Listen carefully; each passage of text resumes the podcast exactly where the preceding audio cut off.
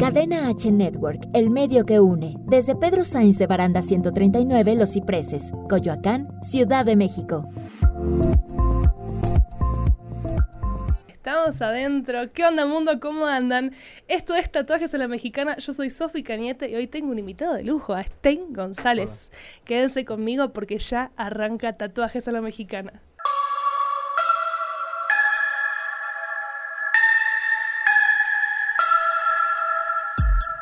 Llegó Tatuajes a la Mexicana. a Cadena H Network. A Cadena H Network. Un programa dedicado a la cultura del tatuaje en México. Yo soy Sofi Cañete. Permanece con nosotros, que ya arranca la tinta. Arranca la tinta.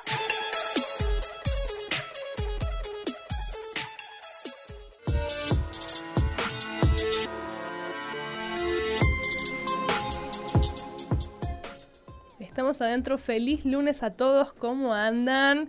Estoy muy feliz. Estoy acompañada de Stein González. ¿Cómo estás el día de hoy? Bien. ¿Cómo estuvo el tráfico bien. para llegar? Pues sí estoy bien lejos de aquí, ¿Sí? pero pues, sí alcancé a llegar a tiempo. ¿Qué hiciste el día de hoy?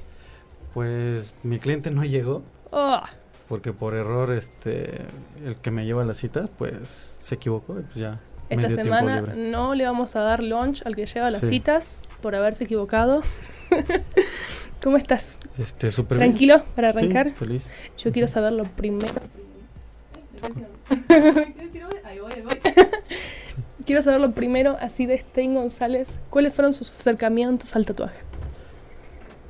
Pues lo primero fue por lo que me gustaron los tatuajes fue porque en la zona donde yo vivo este había muchos cholos.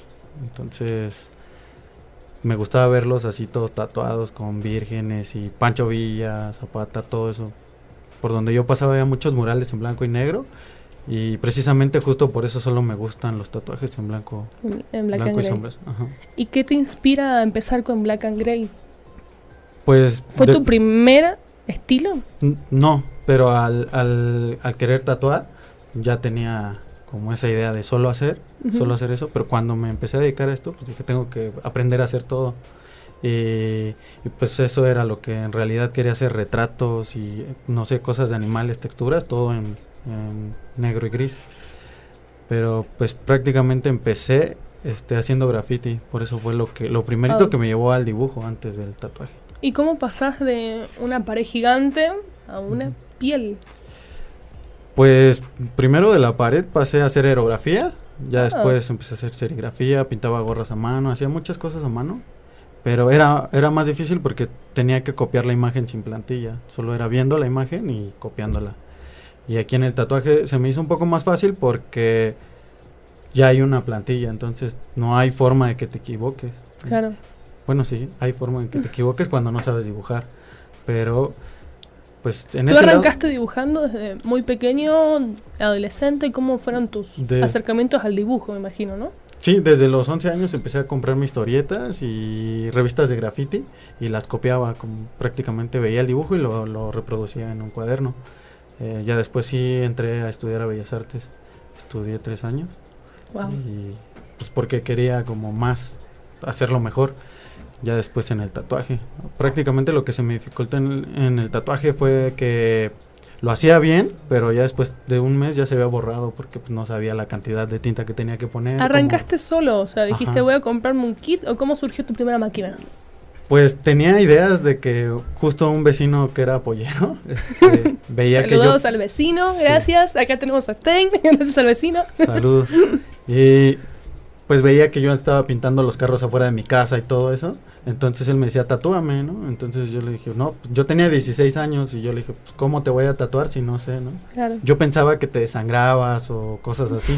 Entonces, pues nunca me animé. ¿Ya, ta- tenías tatuajes para esa época? No, no, este, me tatué hasta los 20 años. Un amigo me hizo esta payasa. Era, era, iba conmigo en Bellas Artes él. Y entonces me tatuó.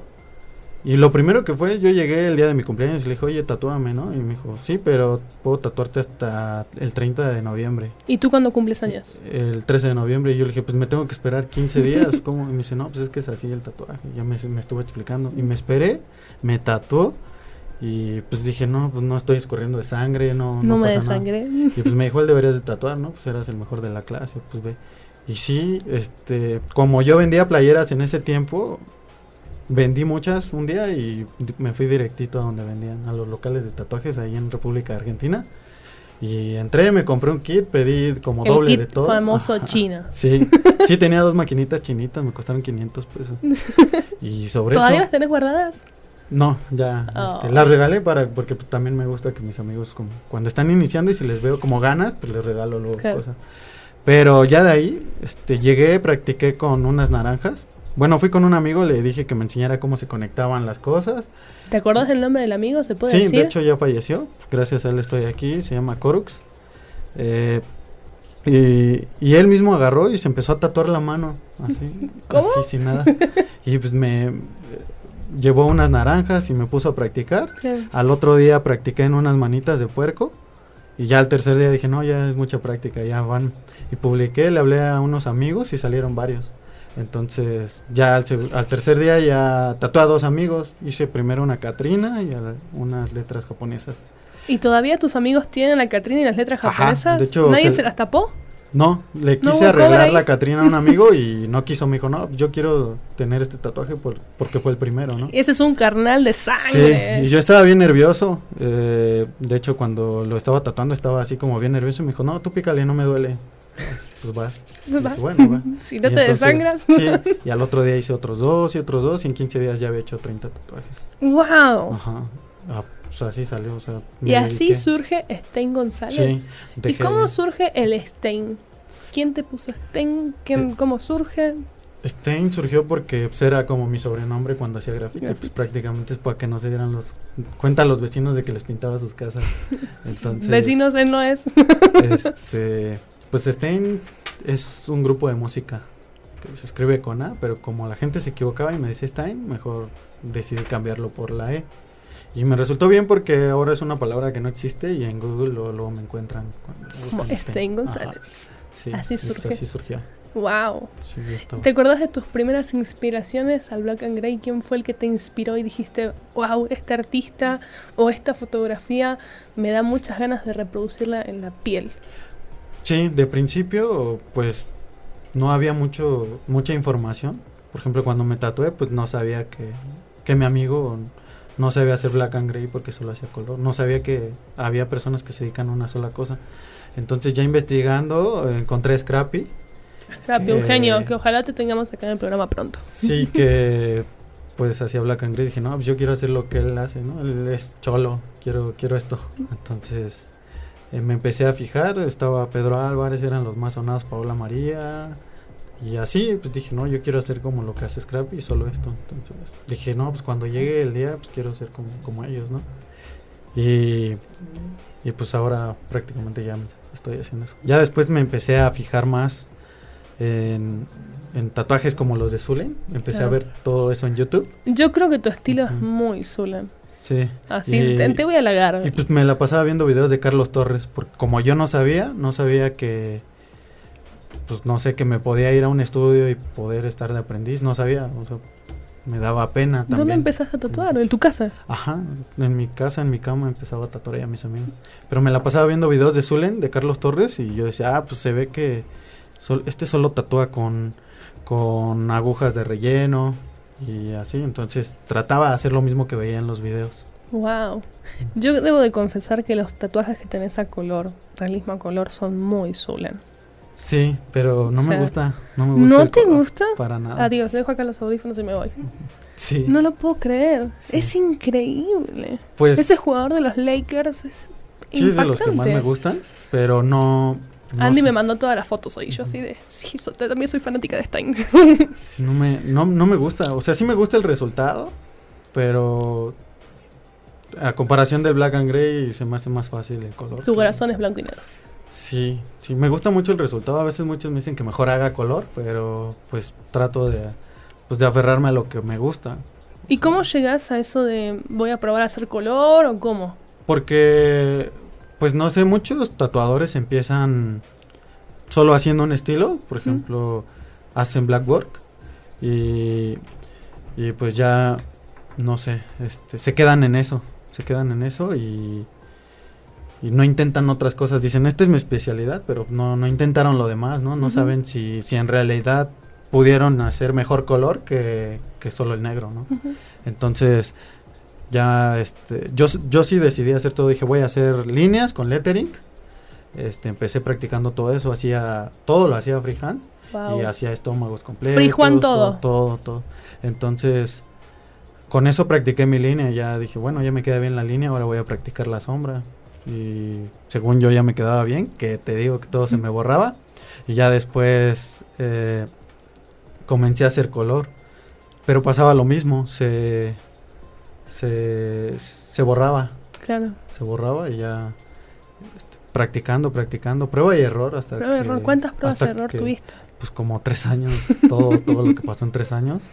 Y, y pues ya, este, ya después como al cuarto año empecé a notar que las sombras ya no quedaban claritas, porque luego hacía un retrato y veía que, que se borraba todo y sí me sentía mal porque decía puse un buen de horas en este, en el puro ojo o así y ya no está, ¿no? O sea, pero ¿A no esa gente le hiciste cover up o le retocaste? Pues no, ya después los fui tatuando más y.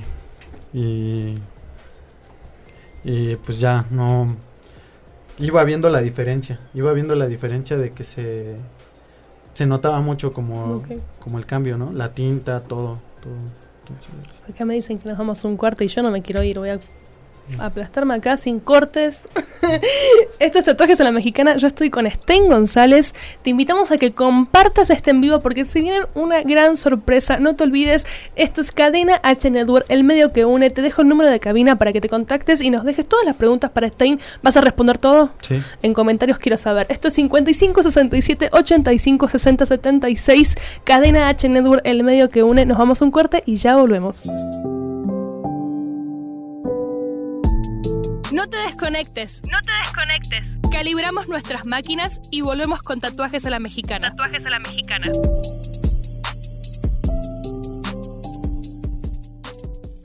Cadena H Network, el medio que une.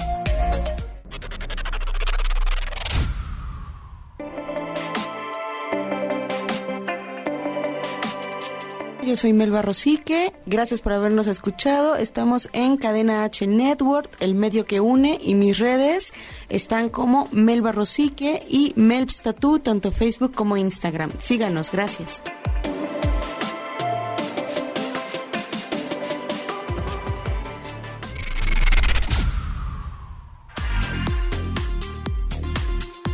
¡Hey! Te saluda Ricardo Maqueda, el Galgo. El día de hoy solo quiero recordarte que escuches nuestros podcasts a través de la plataforma de Spotify. Nos encuentras como Cadena H Network. Busca el nombre del programa de tu agrado, descárgalo y escúchalo sin interrupciones. No olvides seguirme en mis redes sociales como Ricardo Maqueda el Galgo. Bye bye. Cadena H Network, el medio que une. Regresamos. Con más tinta. Aquí, en Tatuajes a la Mexicana. Tatuajes a la mexicana.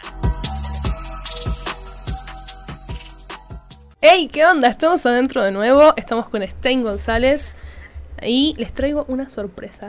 Vean lo que me acaba de traer Stein. Contame, ¿cómo surge esto? ¿Cómo surge esta belleza de playera? Pues normalmente todos los personajes que, que me gustan, les hago Nada la cara. está fácil en la vida, tal cual. Sí, que mucha, Vean, qué chulada.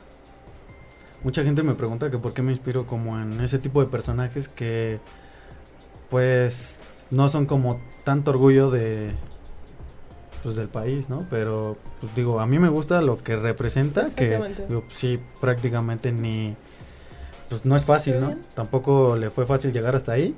Y el hecho de que les pongo las caras de payasitos, pues es por eso que me gusta el, ¿no? el chicano, sí, porque Exacto. luego mucha gente no sabe lo, lo que representa, ¿Qué pero representa para ti? Y para, la para gente? mí, este, piensan que luego los pinto de payasos como burla, pero es como que a pesar de que estés pasando en un mal momento, la gente no lo sepa, es mostrarle que tú estás bien, tú estás feliz y que pues, nunca te vean mal, entonces A darlo es, con es la cara que le muestras a la gente. Pues sí. Les cuento algo.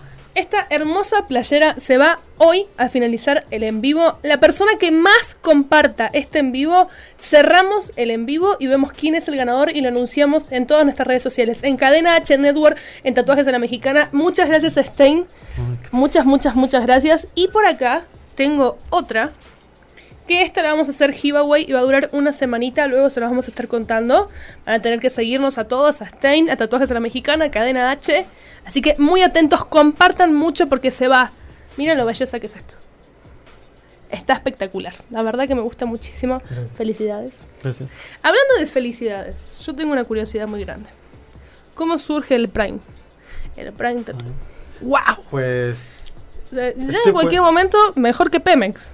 Corremos las Pemex y ponemos Prime Tattoo. Pues en este es mi tercer estudio que tengo. Pero, ¡Guau! pero no, no como Prime. De Prime hay tres sucursales. Pero antes ¿Dónde las podemos encontrar? pasé- uno está en Iztapalapa, otro está en Revolución, a dos cuadras del Monumento de la Revolución, y el otro está en Clavería, por el monumento de José José. ¿Cómo surge el Prime? ¿Cómo te levantaste un día y dijiste voy a poner un estudio que se llame Prime Tattoo? Me voy a juntar y voy a pon- poner Prime Tattoo. ¿Cómo surge? No, es, bueno, tuve eh, mi primer estudio con un amigo, se llama Panic One, y tuvimos uno que se llama Estudio Libélula. Ya después de ahí decidimos tomar caminos, porque ese era el plan, este, desde el principio tomar caminos diferentes. Después tuve otro que se llamó Hostel Tattoo, en el cual empezamos haciendo muchos seminarios y compartiendo con mucha gente. Wow. Y ya después mi camino era otro, o sea, yo quería, yo quería empezar a salir a expos en otros países y todo, y pues ellos no, no era como, no estaba en su plan. Entonces yo, yo me fui por mi lado y, y comencé Prime. Entonces tampoco el nombre salió de hecho por un tatuador que se llama Reno, es uno de mis colegas. Y él, A él se le ocurrió. sí, dijo... También quiero a Renault acá, estás invitado. sí, Yo te voy a proponer algo muy importante. Yo acá comprometo a todos, ¿eh? Recién se acaban de ir, hicimos la comprometo para Navidad. Yo te quiero comprometer con todo el equipo del Prime. claro. No sé cómo vamos a hacer, nos vamos a sentar uno arriba del otro, pero yo quiero que traigas a, a la gente que quiero que esté acá, el Prime. Sí, pues Prime prácticamente, él dijo, pues este es como ya la hora de que todos te pongan atención, ¿no? O sea, por eso se va a llamar así, porque es como la hora en la que todos tienen que ver la televisión a fuerza en Estados Unidos. Entonces me dijo, pues es el momento en el que ya te toca que todos pongan el ojo en ti, ¿no? Entonces, pues algo que me pegó fue que cuando empecé a llamar a los tatuadores, eran como muchos amigos míos, pues no tatuaban tan bien en ese momento, pero pues dije, pues tienen potencial, entonces vamos a, brillar todos juntos. Entonces, ahora todos ellos ya tatúan bien, algunos ya tomaron caminos diferentes, pero pero pues yo dije, vamos a demostrarle a la gente que sí podemos, ¿no? O sea, y prácticamente todos los del Prime, ninguno, el más grande tenía 28 en ese momento, ahorita el más grande tiene 33, pero somos 18 tatuadores y todos desde los 19 hasta los veintitantos y, todos tatúan bien. Wow. Entonces, o muchos llevan hasta un año tatuando y ya lo hacen súper bien. Entonces, ¿Y cómo es esta elección de vamos a juntarnos? Te invito, somos colegas, conocidos, la gente se propone, quiero estar, se postula. tuve solo, solo hemos llamado a un tatuador. De hecho, todos los demás han sido de que han llegado y nos piden como ver cómo quedan. tatuamos, así, y de tanto, o han ido a seminarios, como damos muchos seminarios, han ido a seminarios, van y van y van, y de repente se quedan ahí con nosotros. Entonces, Wow. muchos nos piden como la oportunidad de estar ahí aprendiendo y se han quedado ya todos como tatuadores porque se han mejorado como en su paso por el estudio. Y lo que le digo a todos es de que, pues cuando se vayan, mínimo sea para abrir su estudio nuevo o algo así, que mínimo su paso por Que el vueles estudio sí alto. sirva. Algo importante, ahora que hablamos de, de los estudios, del este Stein González de grafitear, de no puedo pigmentar bien la piel para que te dure. ¿Cómo llega al Prime? O sea, ¿qué es lo que pasó para hacer un clic de que voy a tener mi estudio de tatuajes propio? Porque me imagino que es todo un proceso, del principio hasta ahora. Pues es que, no sé, mucha gente le ha pasado que se queda en un estudio y, no sé, dando comisión, aprendiendo, digo, no, no está mal. Yo, nunca yo nunca pasé por ese momento de ser aprendiz en algún estudio, o desde el principio siempre tuve estudio propio. Sí pasé por varios De estudios. la cama a tres estudios Sí. propios. No, pero es también increíble. nunca, nunca bueno, sí, nunca tuve la necesidad de ir a otro estudio, pero fui porque quería aprender más. Porque mi paso por otros estudios sí me ayudó como a cómo pegar plantillas grandes, eh, cómo hacer líneas derechas. ¿Qué pasaba cuando yo no sabía como, por ejemplo, yo de estar tatuando en mi casa nadie me decía que estaba haciendo mal las cosas, como agarrar las cosas con, con los guantes. Todo lo hacía mal. Cuando entré a, a un estudio me di cuenta que todo lo estaba haciendo Contaminación cruzada Sí, full era súper tuyo. Pero pues gracias a ellos aprendí. Entonces, pero siempre veía que ellos, los que estaban ahí en el estudio, pues no tenían ningún interés por hacer pues, su, su estudio, como salir adelante, viajar o cosas así. Entonces, yo desde, desde los 16 he estado haciendo como negocios por mi cuenta.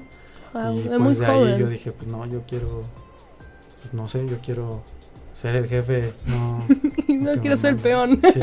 Qué increíble, qué admirable, ¿no? Sí, pues como pues ser ambicioso, yo siempre trato de compartirles eso a mis ¿Tenés amigos. pensado tener más sucursales del Prime? Me imagino que sí. Pues por por, el ahora país? no, por el pues sí, Ah. eh, pues la idea es tener en otros países, pero pues llevarlo a todo a su momento porque también querer hacerlo todo junto, pues igual a la vez es eh, administrar tanto, pues es Agotador, no dormís. pero ¿Duerme? ¿No? por acá me dicen que no. por, pues, por hacer algo en uno, en otro y así, pues descuidas uno por tener mejor al otro y así. Entonces Claro. mejor como mantener como la calidad en todo es, es mejor, Es poco pesado. a poco. Ujú. Contame algo ahora que decís de países y el Prime afuera. ¿Cuándo te imaginaste que el tatuaje te iba a llevar a viajar? Nunca, o sea, cuando... Porque me imagino que de grafitear, de vamos a comprar la máquina china, sí. dijiste, ¿esto es para siempre o no? No, yo cuando, cuando cambié del, del aerosol a- al aerógrafo dije, pues es una técnica más, quiero probarla y quiero probar esto. Y así aprendía con cada técnica, siendo bien autodidacta. Pero cuando ya llegué al tatuaje, pues igual dejé de, de hacer mi trabajo, dejé todo, así todo el día se lo dediqué, compré, invertí mucho. o sea, y dije, pues quiero hacerlo bien hasta que aprenda, pero pues me, me quedé ahí. O sea, mucha gente fue la que me empezó, eh, me empezó a confiar su piel y que veo que a muchos les cuesta, luego Claro. no tienen trabajo, pero yo no paré ni un día. Siempre, o si, si no Hasta el llegaba día mi de hoy, cliente, a- ahora ya trato de hacerlo, pero ni puedo. Pero de por sí, si no llegaba mi cliente, yo le hablaba a un amigo, le digo, vente para acá porque quiero in- intentar esto, quiero probar esta nueva tinta, estas nuevas agujas y vamos a, a hacerlo. Entonces, ya después, pues empecé a ver que no había los mismos materiales aquí, entonces me fui a viajar a otros lados para poderme traer las ¿Dónde fue la- máquinas que no el primer viaje que hiciste? a Francia. Este, nada más así salió ¿Hace la idea con mi amigo hace cuatro, Wow. cuatro, cinco. No, cinco años ya. Cinco, así nos fuimos y nos aventuramos allá un mes y estuvimos tatuando. ¿Cómo estuvo ese mes? Pues súper bien porque la gente estaba bien blanquita, entonces. pues, Aprovechaste a rayar a todo el mundo. Ajá. Sí, ya después, este, ya viajé a España, me invitaron a tatuar y pues sí fue bien diferente como los costos, el material. Yo aquí no sé, me tardaba mucho y allá en seis horas ya habían hecho toda una manga completa y eso me voló la cabeza de que dije, ¿cómo hacen todo esto, no? ¿Cómo lo hacen tan Entonces, rápido? Y regresé tatuando rápido. sea, Tatúas muy rápido. Te he visto en Expo y tatúas muy rápido. Y, y pues ya después este, ir viajando en otros lados aprendí, porque cuando fui a Canadá, Canadá fue Ah, un impacto. este, cambió todo, porque yo iba tatuando rápido, porque veía los trabajos de mi amigo, bueno, el que me invitó, y eran mangas completas. Entonces yo llegué el primer día y ya casi acababa un brazo en cuatro horas. Y me dijo, no, relájate porque, porque estás tatuando muy rápido y aquí es por hora. Entonces ya para Dice, porque ese tatuaje es para tres Estás sesiones. gastando plata. Ajá. Si me dijo, ese, ese es de tres sesiones y tú ya lo acabaste casi en una, ¿no? Entonces, Estás perdiendo. ajá. Entonces ya ahí le tuve que otra vez cambiar mi modo y empezar a trabajar más lento. Y el trabajar más lento me dejó, y por sesiones, me, me ayudó a trabajar, a mejorar más el detalle en los tatuajes. Entonces me empecé a tomar más mi tiempo y se veía la diferencia como en el trabajo. Y saber que la gente no se quejaba, porque yo le decía, nos vamos a ir a una, a una sesión más, y decían, ah, sí, no hay problema, ¿no? Y yo decía, pues estás pagando. No sé si eres a mí. exagerada". Pero sí me decían, no, pues es que aquí Es lo se que gana vale, bien. esa ¿no? parte vale es Ujú. eso. Yo creo que Canadá fue lo que más te marcó, ¿no? Sí, Creo que, bueno, para los que no saben, Sten ganó en Canadá. Se trajo un premio, aparte no, con un... seis. Con seis, perdón, Sí, sí, seis. Pero no me acuerdo del último del, de Pablo Escobar. Ah, sí, eso fue el acuerdo del último. Fue este año. ¿Este año fue? Sí. Es que yo este año ya no lo cuento, con la pandemia no lo cuento. Pues justo cuando regresé de Canadá, los dos días cerraron la frontera. y- Sí, Me llegué justo, llegué Sí. así. Qué increíble. Con, ¿Cómo se te sentís representando México en, en otras partes del mundo? Pues más en... Hubo un evento que se llama Maya en My Hand, aquí en Cancún, que fue en México y solo hubo seis mexicanos, casi todos eran de fuera. Wow. Y pues estuvo raro y gacho a la vez porque ese día todos los, los rusos y los gabachos estaban en el salón grande y a todos los latinos nos mandaron ¿En serio? al- a un salón chiquito donde nadie te veía. Entonces una señora vio que cómo estábamos tratando y dijo, no, no puede ser. No, le dijo a los de boicot que no estaba bien lo que habían hecho. Entonces nos llevaron justo hasta enfrente y nos pusieron ¿Con quién enfrente te del escenario. Al lado de Nick Hurtado igual. Ahí estabas así. Sí. Estoy al lado de Nico Hurtado. Sí, no, estaba Bob Tyrell también. Wow.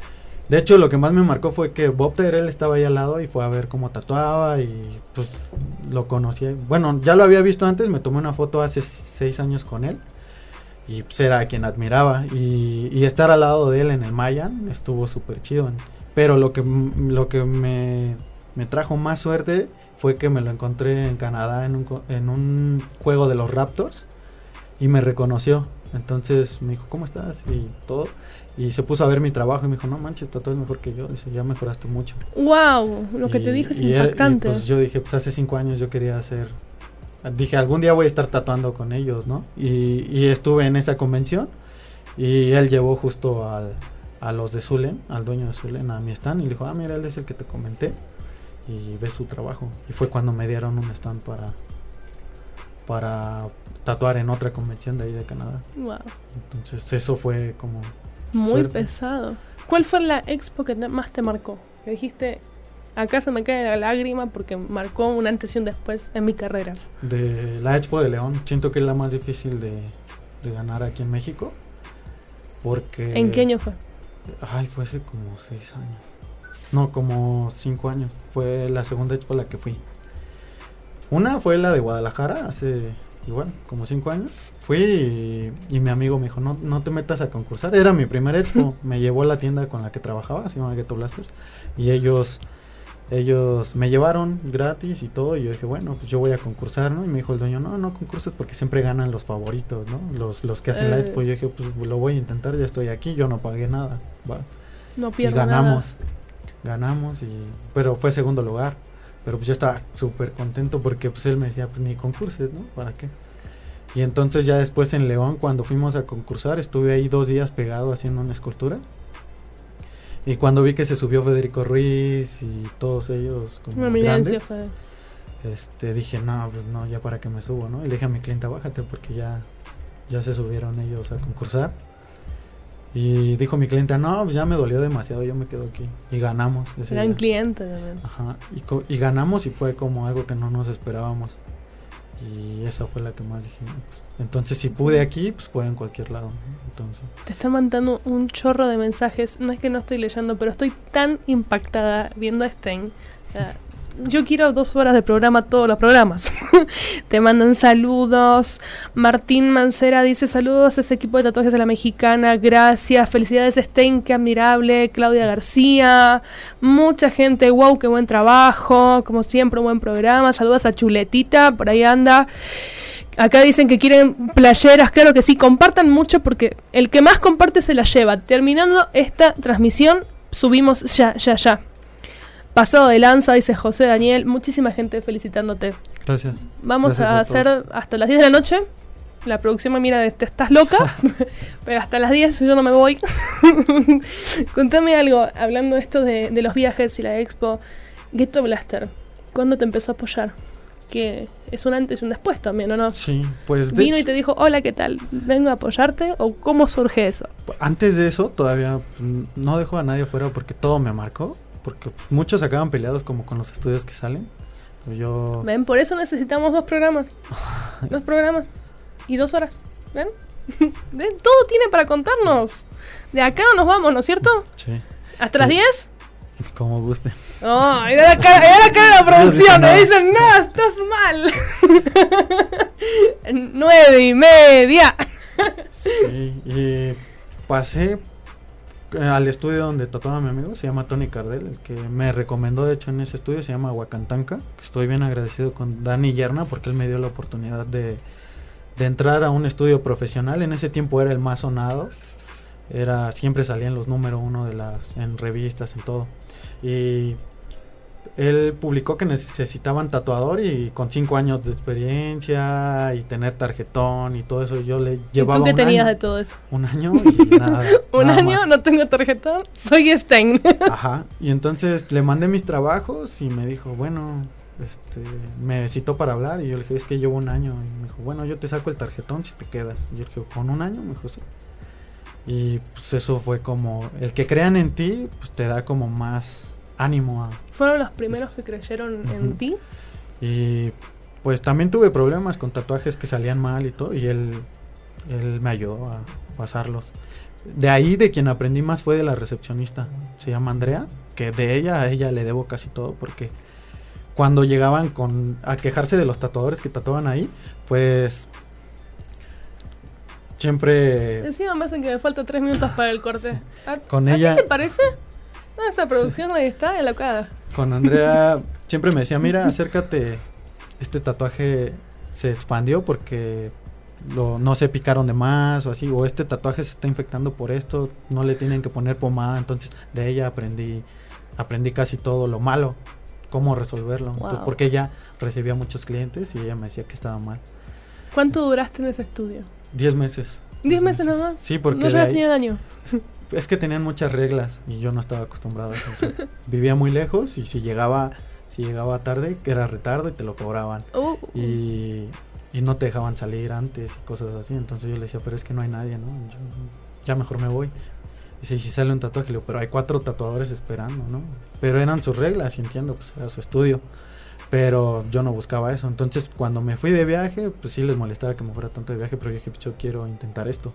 Entonces, pues ya de ahí fue que me salió la oportunidad en Gueto. Empezaron a buscar tatuador y, y fui con mis trabajos, se los enseñé y, y, pues sí, me dijeron, no, pues vente, aquí te vamos a, a dar estos materiales. Y en ese tiempo me, me dieron una máquina Cheyenne que pues nadie la tenía, solo Wow. Javier Estrada y me acuerdo que Grey eran los únicos que tenían Cheyenne en ese tiempo. Estamos hablando hace seis años, cuando todos ya empezaron a usar cartuchos hace como cuatro más o menos. Entonces era el único lugar donde se conseguían.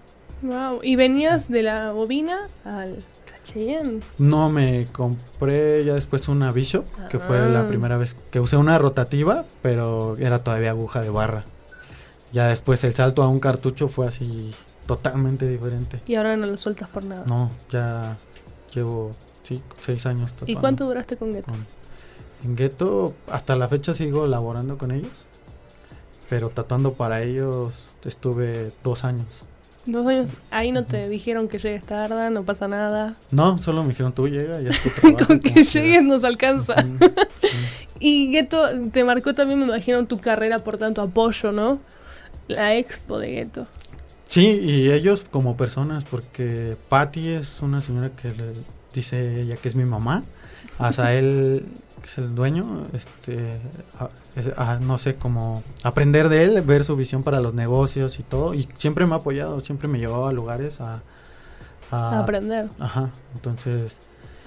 Pero ya después hice mi rollo. Él siempre me dijo, no, no importa que, que no hagas el tatuaje aquí. Si te sale un cliente, llévatelo a tu estudio y no tengo problema con eso. Entonces, también estoy bien agradecido con ellos por, por todo lo que, todo el apoyo que me dieron.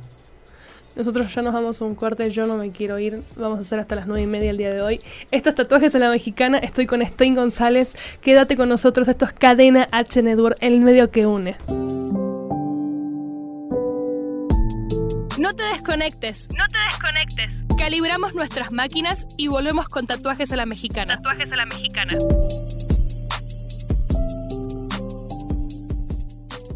Cadena H Network, el medio que une. Hola, yo soy Álvaro García y esto es Radio Pony.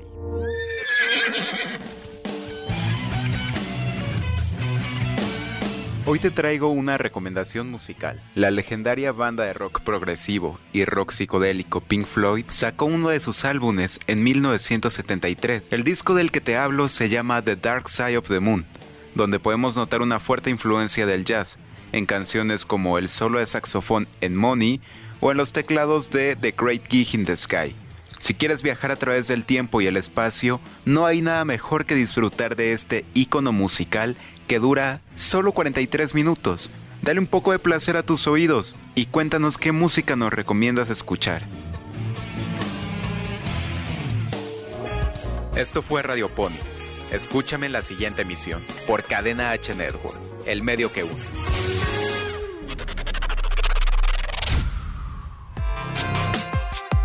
Hola pandilla, yo soy Screech McCracken y estás escuchando Cadena H Network, el medio que une. Me puedes encontrar en TikTok, Instagram, en YouTube como Screech McCracken y seguimos escuchando Cadena H Network, el medio que une.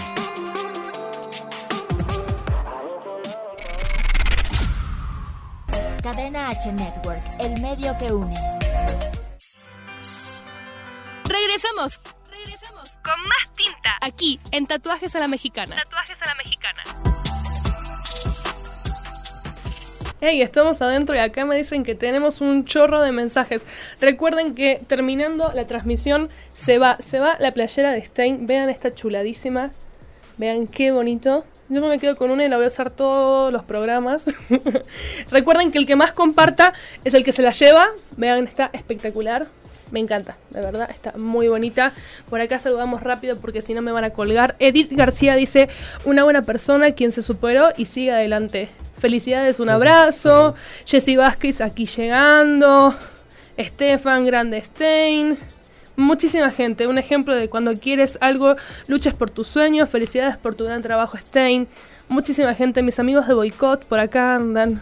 Mucha, mucha gente, gracias de verdad a todos los que nos apoyan todos los lunes. Ya saben, esto se hace gracias a ustedes, gracias a la gente, como siempre, de Cadena H, a mis productores. Acá está Ricardo, acá está Iván, acá está Sofi, Felipe, todo el equipo de Tatuajes a la Mexicana. Vamos a seguir, me voy a postar por media hora más porque esto se hace gracias a ustedes, de verdad, muchas gracias. Y vámonos a algo que acabo de mencionar. A boicot. Me voy a acomodar porque yo necesito ponérmela. Ustedes ya saben, boicot. ¿Cómo surge boicot en tu vida? Vino Andy y te dijo, hola, ¿qué tal? Un gusto. No. Soy Andy. No, de hecho, Paloma, Paloma es quien está en Gueto. Ajá. Ella me regaló un kit. Es que cada que llegaba algo nuevo a Gueto me daban a probar para que para que les dijera porque yo tatuaba y les decía esto sí sirve, esto no. Entonces me regalaron un kit y me dijeron, "Mira, esta es una marca que quiere estar en la convención." Que recién Este, arrancaba. ¿Cómo ves? Úsala. Y me la llevé, nos dio uno a mí, a Estorbo. Y, y lo usamos y nos gustó. Entonces, en pláticas con ellos, nos empezaron así a regalar producto. Pero yo no los conocía. Porque ellos estaban de viaje por Italia, creo. Entonces, yo no sabía quién era, solo sabía de Andy. Entonces, no sabía quién también estaba detrás, Stunt. Y Andy y Stun son parte de boicot. Resultó que cuando que surgen boicot. entre una plática vio que subí un graffiti y Stun me puso a poco pintas y yo le dije sí. y me dice yo también, digo, ¿cómo pones? Me dice Stun. Le digo Stun, el de Mind Time antes tenía una marca de aerosoles muy buena, Wow. muy famosa. Entonces me dijo sí, el mismo. Y yo le dije, ah, no, ni sabía que eras tú. Y ya de ahí dije, este, nos fuimos a pintar y todo. Y pues, este, son mis grandes amigos, los considero bien mis amigos. Familia, ¿no? Ajá. Y ahora que tengo atrás, ojo lo que vas a decir, ¿eh? Pensa. ¿Qué producto de boicot es infaltable a la hora de tatuar? Yo creo Mm. que todo. ¿Boitol? ¿Sin boitol no vivirías? Ok. ¿Algo más? Piensa, piensa. A- Acá Pues es... todos, pero ese es el que más así me, me, me funciona. Pero la vaselina naranja es mi preferida, todo. ¿Por qué no hay una vaselina con tu nombre? O con algo tuyo. ¿Qué pasó ahí? ¿Qué Por- pasó? Vamos a... a- Sí me dijeron, Andy, que, ¿qué está pasando? O sí me dijeron que interviniera, pero yo no me considero nada como tan creativo. Yo por eso me dedico al realismo. mm, O sea, creativo en el sentido de una ilustrar. chicana por ahí. Es que sí, En lo el pensé, boitol. Le di varias vueltas y... Estuvo un Andy en el boitol, una payasita chicana, piénsenlo. Piénsalo.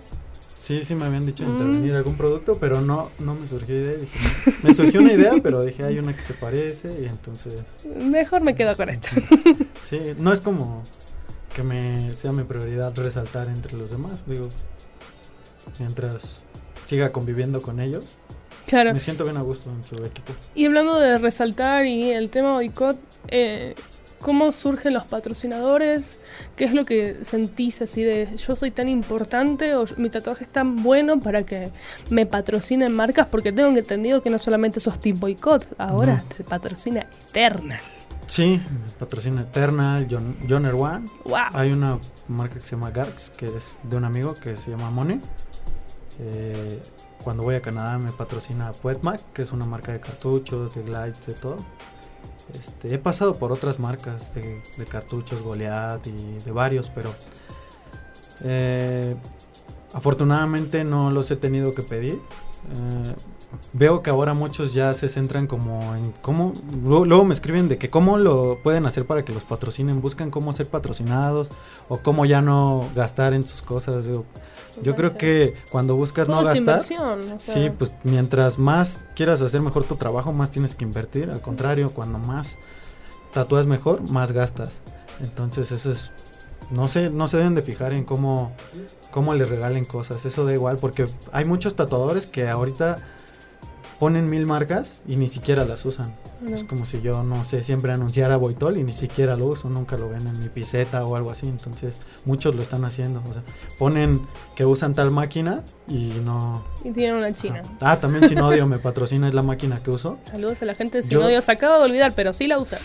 Yo, de hecho, solo usaba Inyecta, Cheyenne. Bueno, Cheyenne me dejó de gustar cuando probé Inyecta y cuando probé Inyecta ya no volví a cambiar. He probado muchas máquinas, pero Inyecta fue la que más me gustó. Y nunca les tuve fe a las, a las marcas mexicanas porque no salían bien. Claro. Vibraban mucho o bajaba la intensidad de la máquina, pero, pero con la de Sinodio me funcionó y ya no la suelto. Entonces, me funciona, pero muchos ocupan una máquina y cuando cuando hacen un tatuaje están ocupando otra y al final en la foto ponen que usaron esa máquina.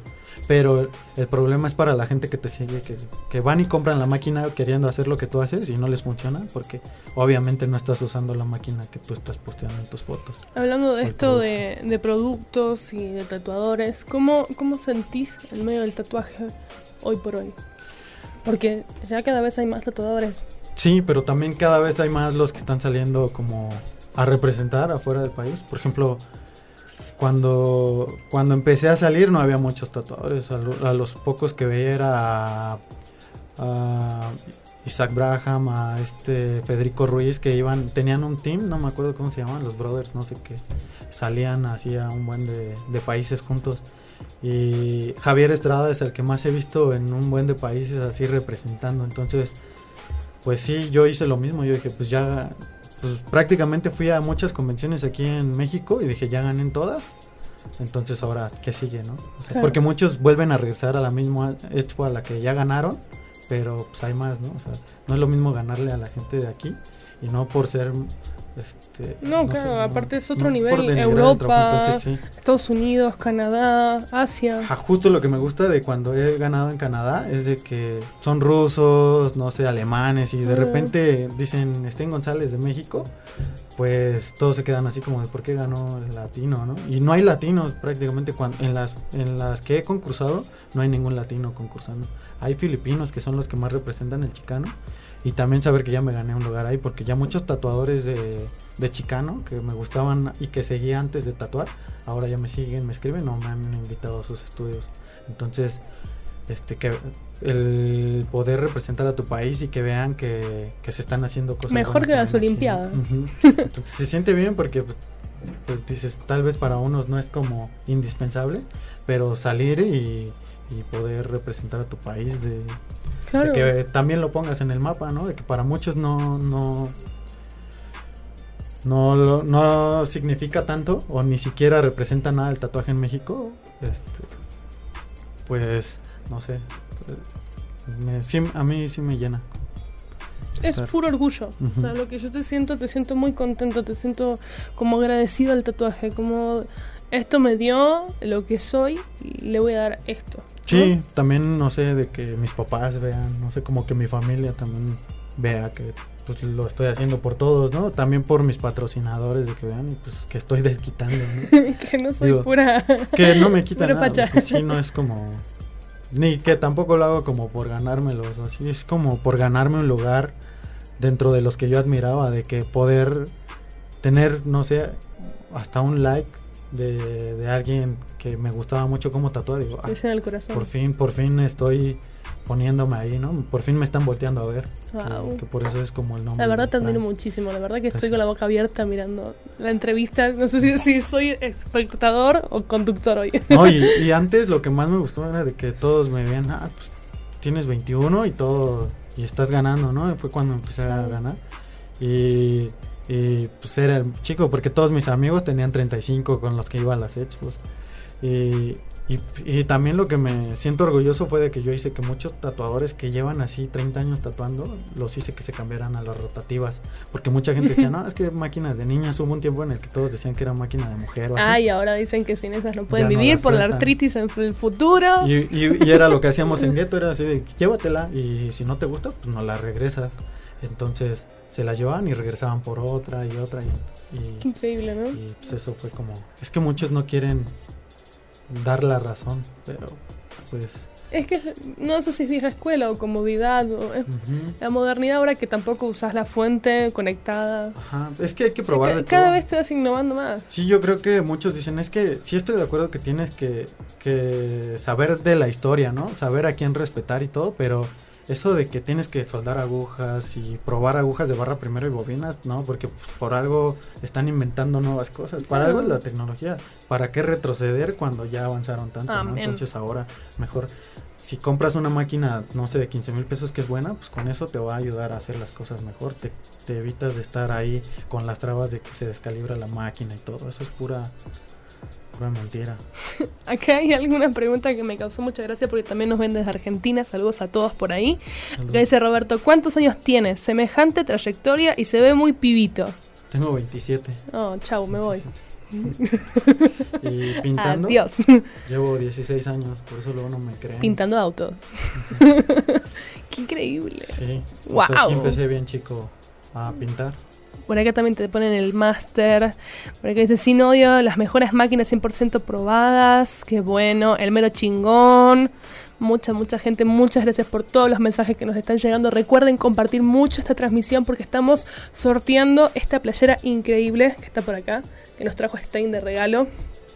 Volvemos a algo súper, súper importante que a mí me llama la atención. Seminarios por Stein González. ¿Se vienen próximamente? ¿No se vienen? Sí, tengo uno pensado. Cada año lo hago en noviembre. He hecho, he hecho como 15 seminarios ya. ¡Wow! Pero eh, muchos de ellos han sido gratuitos porque precisamente Sí, sé que das muchos Ha- hay gratis. muchos tatuadores que se la pasan como quejándose de la banda que quiere como tatuar, pero pues no hacen nada, ¿no? O sea, solo se quejan, pero tampoco apoyan, entonces y no es por falta de respeto, pero es la verdad porque no ayudan, o sea, solo solo son famosos y son viejos, pero ya no hacen nada por el tatuaje. Y pues digo, si puedo ayudar en algo, o sea, tuve la suerte de que ningún tatuador que le preguntaba yo cuando iban a comprar a la tienda nunca me dijeron no. Yo les decía, oye, ¿cómo haces esto? Y siempre me dieron la respuesta. Entonces yo dije, hay ahora gente preguntándome cosas, pues yo voy a compartir eso, ¿no? Entonces empecé a hacer seminarios gratis. ¿Te acordás cómo fue tu primer seminario? ¿Cuántas personas tuviste? Fueron 60 personas. Uy, un montón. y, no me lo esperaba, pero estaba súper nervioso, no sabía... No sabía hablar, nunca hablaba con la gente, era muy caído, entonces estar todo nervioso ahí y de repente ver que están ahí pajareando o así, pues te pone más nervioso, pero pues no sé, decía, no, no importa que no me sepa los términos artísticos o así, digo, la gente viene a, a aprender algo que ellos no saben, ¿no? Y que yo Claro. sí, entonces dije, como puede explicarlo, si le sirve. ¿De algún seminario surgió alguien que, wow, mejoró gracias a tu Ah, explicación? pues, hay una tatuadora que está con nosotros, Tania Romero, Daniel Barjalus, este ellos son los que más ellos se quedaron así de un seminario y, y Tania está que está tatuando súper bien. o sea, Está así, sí, es una de las top, mejores top, tatuadoras La esperamos por acá. ¿La vas a traer con el equipo del Pride? Sí, todo. Estás Y- comprometida, y, ¿eh? pues todos los que han muchos muchos de los que van al seminario me mandan mensajes así con los tatuajes que han hecho después del seminario y si han cambiado. Sí me tomo luego el tiempo de contestar, algunos no puedo, pero sí. sí ¿Tú he contestas visto- tus redes? No, no tengo un amigo, se llama Mau. ya he pasado como por varios, pero es que luego es un rollo porque yo luego de estar tatuando les doy a, a dos clientes la misma fecha y ya al terminar ya encimé dos citas. bolas. Luego llegan dos clientes y correr a uno es un rollo, entonces me evito ese tipo de problemas y aún así sigue pasando. Wow. Pero sí, sí es demasiado. Y ahora hablando de esto, de hacer seminarios, ¿has hecho seminarios con más personas? Como Sí. en vivos. De hecho, O ahora que estuvo la cuarentena, que Wars estuvo tan fuerte con las colaboraciones, ¿no? Sí, estuve. eh, hice un seminario con Alteros. Es un grafitero de así. Un genio. sí, entonces él era un maestro. O sea, yo lo. Yo crecí viendo sus, sus pinturas. Entonces, cuando nos hicimos amigos, él comenzó a tatuar y así. Y le dije, oye, pues. Él como da. Él lleva como 15 o más años dando clases. Eh, pues le dije hay que combinar, yo doy de tatuaje y tú de, de dibujo, entonces empezamos a mezclar y vi que como él sabe explicar muy bien, nos, va, nos íbamos bien, porque yo en lo que me quedaba callado, que ya no sabía qué decir, él empezaba a hablar. Claro. Y entonces él cuando ya no sabía explicar de tatuaje, ya empezaba yo Fue y así. una combinación Entonces, power. Dijimos, me voy con esto y e hicimos otro seminario el siguiente año y salió mucho mejor. Wow. Y ahora lo que estamos planeando es más el próximo seminario vamos a hicimos una escultura con la que me junté ahora con un fotógrafo que se llama Arlequín. Él pues también lo admiraba mucho viendo sus redes y un día le escribí y quiso colaborar conmigo y ahí se dio la primera colaboración. Y ahora él les va a dar como un curso de cómo tomar la foto del, del elemento y sobre eso les va a enseñar a mover las luces, cómo, cómo poder crear tu propia referencia ¿Cuándo se va a dar eso? el 27 y 28 de noviembre. Ok, están días. todos invitados, 27 y 28 de noviembre. Pueden pedir Sí. información en tus redes sociales. Sí. Stein González, así. Ujú. Ya sobre eso les vamos a dar como cómo crear el diseño, eh, hacerlo digital. Yo les voy a enseñar a tatuar y él a tomar las fotografías Wow. después del tatuaje. ¿Y has hecho colaboraciones? ¿De tatuando? Ujú, sí. ¿Con más personas? Últimamente. Es hemos- incómodo, así como, a ver, que te voy a codiar. Sí, pero el hecho de poder trabajar con varias personas es que muchos quieren llevar el control. O sea, unos jalan más y así, no se dan cuenta, muchos no se dan cuenta que te mueven de más. Entonces, con el que más me he acoplado es con Chino Guzmán, que, Próximamente lo vamos a tener por acá. cuando vamos tatuando, yo no sé, cuando siento ya que él ya se está pegando mucho a mí, yo me voy a tatuar como me alejo más. Y, y no sé, él también, lo mismo, nos, nos, nos apoyamos mucho. Entonces también con hecho con Estorbo o con Tania Romero, los tres juntos. Y el último es, Wow. fue con Suriel, Leonardo Lara y, y Chino. Hicimos los cuatro una espalda. Pues aquí tienes una espalda libre para cuando Sí. gustes. Yo me ofrezco sin ningún Sí, problema. pues, trato, trato de estar este, invitando a la gente a que, no sé, compartamos eso juntos. Claro. De hecho, ahora nos vamos a ir a, a Guanajuato, Chino y yo, para hacer una espalda con Chuy, con Chuy BM. Ay, Chuy, yo lo quiero muchísimo, Chuy Sí. BM. Es fanático de Argentina. Sí, pues el chiste es estar haciendo eso con yo soy fanático de. Chuy. Pues, compartir con los demás, porque pues muchos ni se hablan, ¿no? Entonces traen como un... Un pleito ahí. Entonces, yo sí trato de llevarme chido con todos. Aquí son todos invitados. Sí. No pasa nada en Tatuajes a la Mexicana. A todos los queremos. Te siguen llegando millones de mensajes. Soy tu fan. Melissa Hernández. Felicidades, Diego. Sigue adelante. Siempre eres grande. Te queremos de toda la familia. Pío. Te manda saludos. Hola. Acá está. no lo secuestré. Mi Acá anda. de verdad. ¿Cuánta gente que te quiere? Gracias a todos. ¿Cuántos mensajes? Pues sí, no sé. Los seminarios se te llenan rapidísimo, ¿no? Sí, esta vez ¿Cuántas solo va a ser para van a 10 ser? personas. Por pandemia. El, el último fue de 80. No, pero porque como son, esta vez van a tatuar todos los, los que asistan. Son 10 asistentes y los voy a poner a tatuar. Uh, Entonces, tener ahí que estar cagaron. ahí El que no uno. tatúa, reglazo. Sí, entonces poner atención a para que lo hagan bien y todo eso es ¿Cuántas horas de seminario van a hacer? Porque van a ser dos días. fácil como 16 horas. Son 8 horas por día prácticamente. Wow. Van a ser muchas, muchas horas, de verdad. Sí, pero pues espero que lo aprovechen porque convencer a Arlequín Está, Este, está feroz. Nos queda un minuto. Decime tus redes sociales para que la gente que no lo sigue no sé qué está haciendo. En Facebook estoy como Sten González, tatú. Y en Instagram como Sten-González. Para cotizarte un tatuaje, ¿para cuándo me vas a dar fecha? Por para la página. junio del Ahorita 2020. estoy agendando marzo.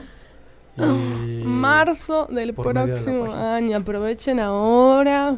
Recuerden que compartiendo se llevan la playera. Esto es lo más cercano que pueden tener a Stein antes de marzo. de verdad, muchas gracias por No, estar gracias conmigo. por. Seguimos por acá. Esto es Cadena H Network, el medio que une. Yo soy Sofi Cañete. Tatuajes en la mexicana. Seguimos. Nos vamos a un corte. ¿eh? ¿Ya terminamos? ¿Ya me cortaste? No manches. ¿Ya se fue la hora? ya fue como una hora.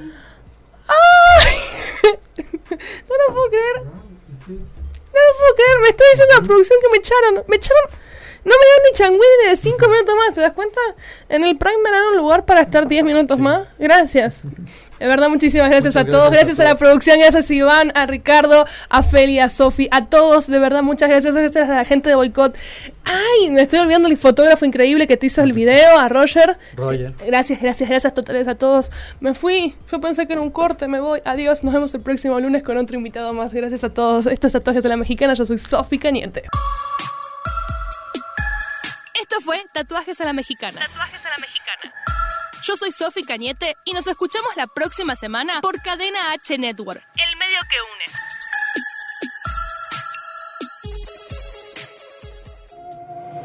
une. Cadena H Network, el medio que une. Desde Pedro Sainz de Baranda 139, Los Cipreses, Coyoacán, Ciudad de México.